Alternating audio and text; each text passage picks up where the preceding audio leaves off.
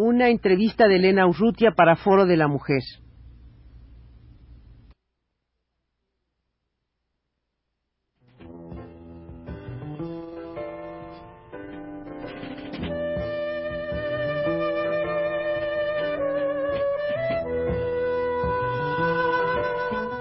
Foro de la Mujer.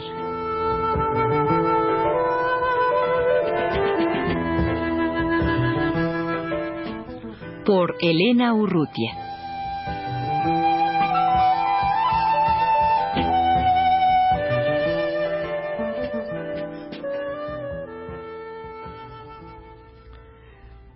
El doctor en lingüística Rodney Williamson, eh, el inglés que vive en Canadá, que es profesor en la Universidad de Ottawa, está hace unos meses, ¿hace cuántos, Rodney? Pues desde septiembre del año pasado.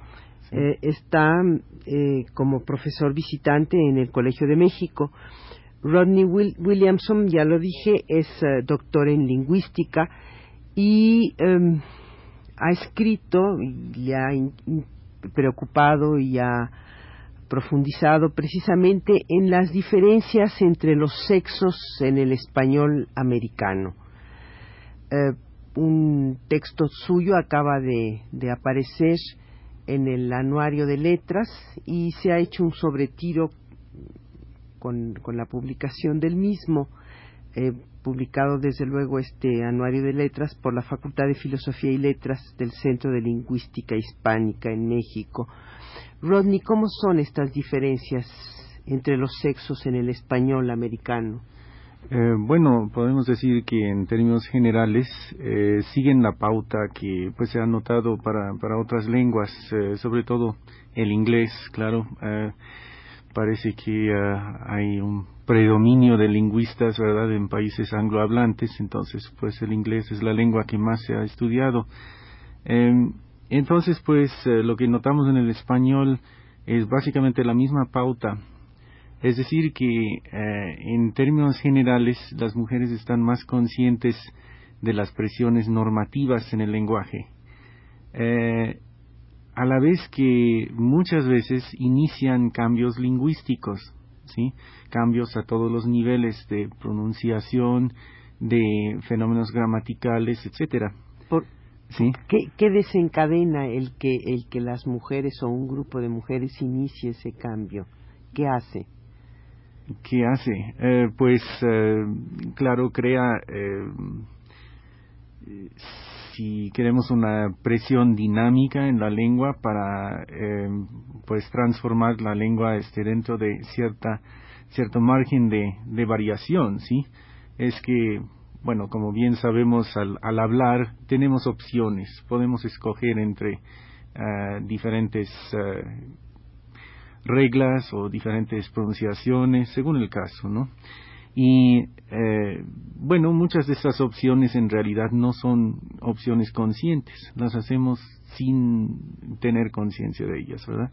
Entonces, pues, la presión del cambio eh, viene en el sentido de que eh, pues cierto fenómeno comienza a darse, se oye cada vez más y nos adaptamos inconscientemente, sentimos la presión inconsciente de, de, este fenómeno y así vamos transformando nuestra propia manera de hablar eh, de acuerdo a lo que oímos en la comunidad, ¿sí? Entonces, pues, eh, parece ser que en muchos casos las mujeres eh, tienden a, ser más innovadoras en, en, este sentido que los hombres. Pero eh, en todo, desde luego debe ser infinito el, el campo que tiene que ver con, con este aspecto concreto.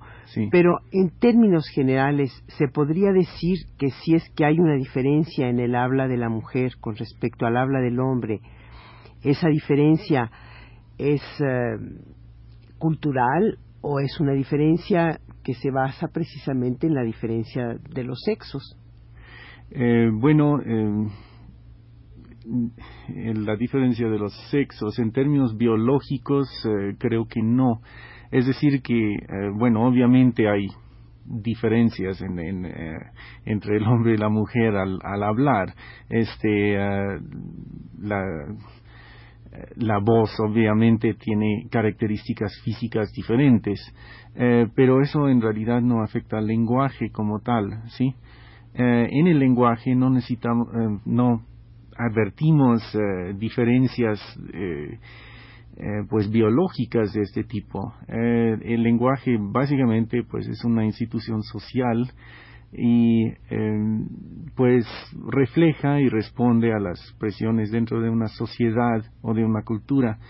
Eh, entonces podemos hablar quizá de dos tipos de diferencia con respecto al, al habla distinta de los sexos. Por una parte creo que hay una diferenciación natural eh, en el sentido de que pues eh, las mujeres y los hombres de alguna manera constituyen dos grupos diferentes dentro de la sociedad. Obviamente con eh, pues muchos contactos entre ellos afortunadamente pero de todas maneras con una serie de tareas diferentes lugares de trabajo diferentes en muchos casos y eh, por eso pues podemos hablar de cierta diferenciación casi siempre en todas las sociedades eh, entre el habla de los eh, sexos. Por otra parte hay factores culturales y aquí bueno estos pueden variar mucho de una sociedad a, a otra hay culturas en que pues hay una estricta separación del hombre y de la, mujer eh, en todos los ámbitos culturales, ¿no? Y obviamente en estos casos eh, puede darse el caso en que eh, de que se construya de alguna manera y para ciertos propósitos una habla femenina diferente de la masculina, ¿no? parece que, por ejemplo, en las sociedades eh, indígenas con las que eh, entraron en contacto los eh, españoles al llegar a colonizar América, pues había casos de estos, ¿no? Este, un, caso muy citado es el, el caso de los de la sociedad caribe, en que los hombres parecían tener una manera de hablar muy diferente de las mujeres, ¿no? Probablemente eh, esta distinción en el habla tenía mucho que ver con el tabú. Parecía ser que los caribes al salir a, la guerra tenían una manera especial de comunicarse entre ellos, los hombres, ¿verdad? Eh, era un lenguaje completamente inaccesible para la mujer. Es decir, que pues eh, tenía que ver con un propósito, eh, una tarea eh, muy específica, es decir, salir este, a la guerra y las mujeres no tenían participación en esto, entonces pues eh, no tenían acceso al lenguaje que se utilizaba para estos fines, ¿no? Por otra parte, parece que las mujeres tenían su, su propia manera de hablar dentro de la casa, que pues no compartían los hombres.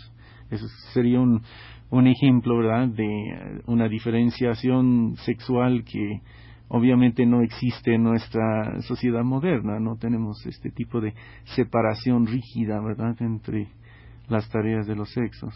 Es una diferencia cultural, pues. ¿sí? Rodney, eh, este texto que has, eh, se, ha, se, ha, publicado ahora en el Anuario de Letras sobre las diferencias entre los sexos en el español americano, ¿Hay algún trabajo que se pudiera hacer un estudio comparativo entre este español americano y el español hablado en España respecto al mismo eh, asunto? Sí, en realidad, bueno, debería aclarar que mi artículo aquí es, es una especie de resumen de, del trabajo de otros, no es un trabajo personal en ese sentido, ¿no? Eh, mi idea era, este, pues, recoger una serie de estudios muy diversos y eso es, eh, en fin, la situación normal, digamos, en, en la lingüística hispánica, que se hacen estudios con intereses, metodologías muy diversos, ¿verdad? Y pues a veces es, muchas veces es muy difícil establecer comparaciones entre, entre ellos, ¿no? Entonces es un poco lo que he tratado de hacer en este artículo, ver este, los puntos de interés ah, y en forma muchas veces especulativa, pues tratar de, de formar un, una concepción global de lo que nos pueden enseñar estas, estas fuentes, ¿no? Eh, en términos generales, eh, sin embargo, es, es difícil establecer eh, pues comparaciones, ¿no? Decías antes que estás en México por tu año sabático. Sí. ¿Estás haciendo algún trabajo en particular? Sí, exactamente. bueno, eh, debo aclarar que aparte de, este trabajo eh, pues sociolingüístico sobre la diferenciación de los sexos, estoy mayormente implicado en un proyecto de, eh, análisis del, del, habla infantil en México. En el Colegio de México este, hay un proyecto que se llama Familia, Sociedad y Lenguaje Infantil, eh, pues en que hace varios años ya eh, recogimos eh, muestras del habla infantil de niños de seis años en las escuelas primarias de México y estamos todavía analizando este material riquísimo nos ha llevado tanto tiempo precisamente porque es, es quizá el corpus más rico de, de habla infantil, yo creo, en, en, Latinoamérica y muy posiblemente uno de los más ricos del mundo.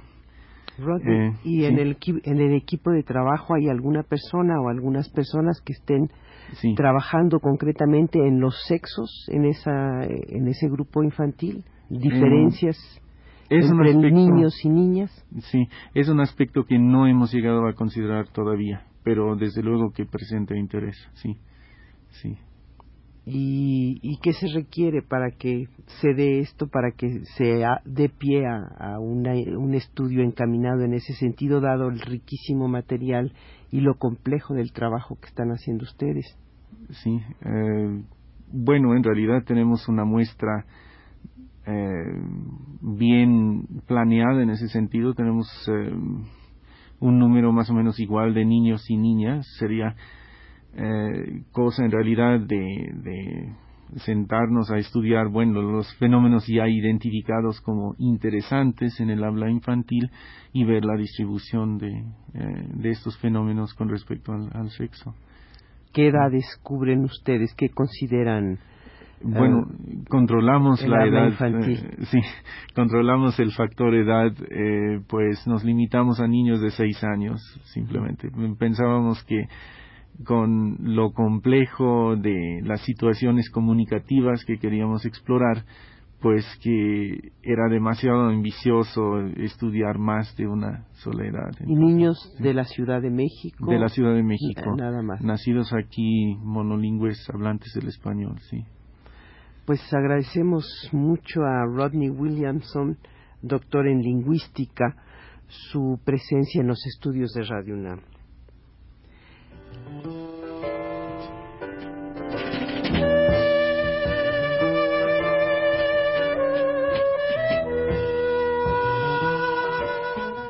Foro de la Mujer.